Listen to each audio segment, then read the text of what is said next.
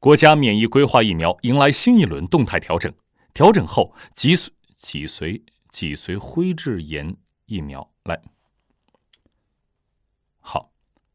国家免疫规划疫苗迎来新一轮动态调整，调整后脊髓灰质炎疫苗接种次数仍为四次，但接种疫苗种类有所升级。麻腮风疫苗也将从二零二零年六月起由接种一剂次改为两剂次。卫生健康部门负责制定此次调整的实施方案和年度计划，并组织落实；财政部门负责落实采购经费以及开展预防接种工作所需经费。